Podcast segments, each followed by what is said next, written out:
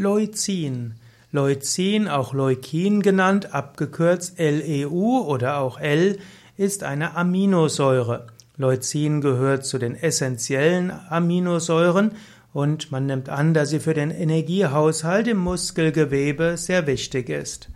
Leucin ist eine essentielle Aminosäure, das heißt also, man muss sie über die Nahrung aufnehmen, der Körper kann sie nicht aufnehmen, über, kann sie nicht selbst erzeugen.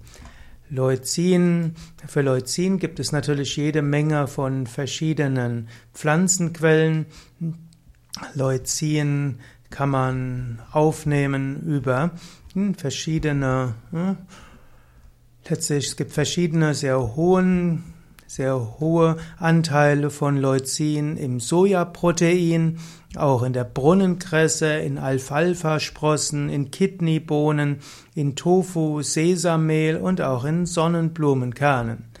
Also man kann sagen, es gibt sehr gute pflanzliche Quellen für Leucin und im Normalfall braucht man dort keine, keine Nahrungsergänzungsmittel, um Leucin zu sich zu nehmen.